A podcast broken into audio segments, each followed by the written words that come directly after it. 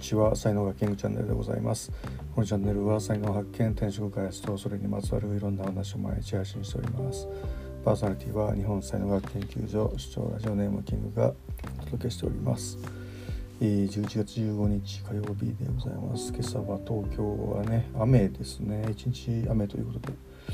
まあ、久しぶりの雨ですね。えー、っと気温もね下がってきて、えー、まあ、秋というかね冬に向かっていってるんですけども皆様いかがお過ごしでしょうか。さて、えー、今日のテーマですけどもなんだっけあ夢がない人というね、えー、テーマでお送りしたいんですけどもこれあのー、ねまあ夢を持とうみたいな、えー、話はもう割と最近いろんなところでねこう言われてきてるんですけどもこれちょっと危険なことででしでしてですねあの、まあ、才能学カテゴリーの中、まあ、いろんな分け方できるんですけどもあの3つの エリアに分けることができるんですよね。でそのうちの1つが夢エリアって言って、まあ、夢を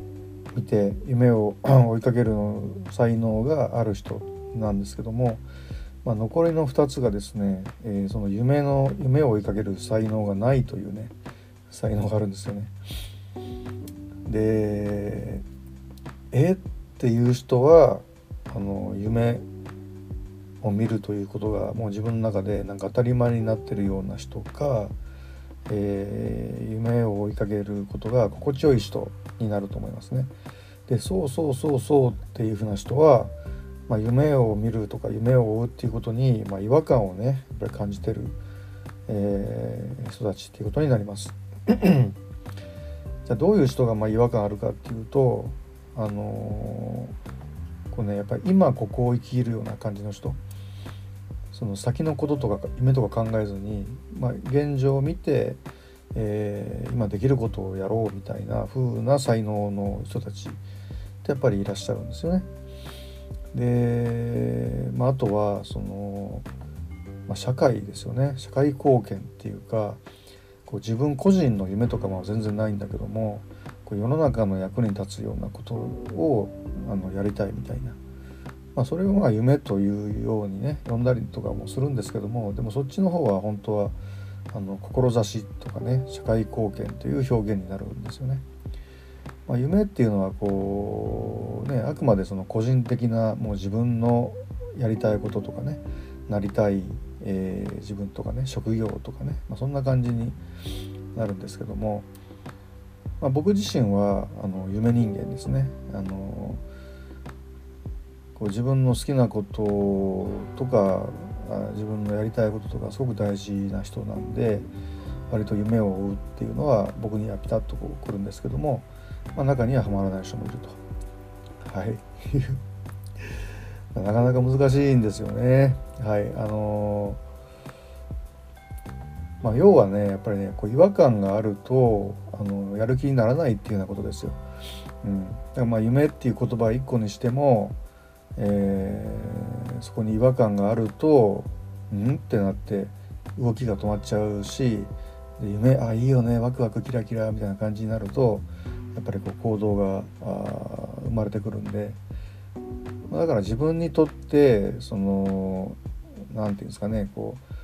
こう自分を動かすためのこうアクセルになるような言葉っていうのをちゃんとこう見定めるっていうことが割と大事ですよね。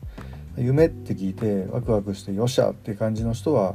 あの夢っていう言葉が合ってるっていうことだし夢って聞いてなんか違うよなっていうふうな人はあそうなんだというふうに思ってそのねみんな夢を見なくちゃダメなんだみたいな小学校のねなんか作文とかみんな書かされるじゃないですか。あれちょっとねかなりちょっとやばいなというふうに、え思ったりしますね。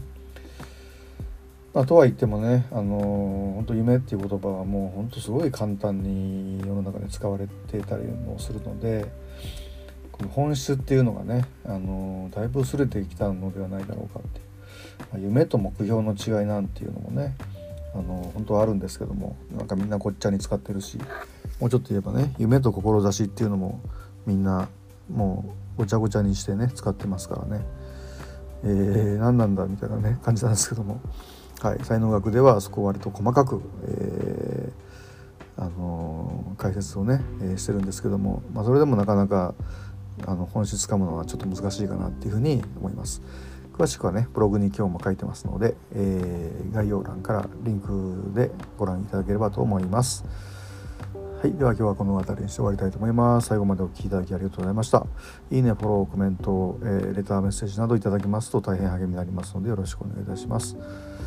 えー、才能学マスターのキングでした。それではまた明日お会いいたしましょう。ありがとうございました。Have a nice day.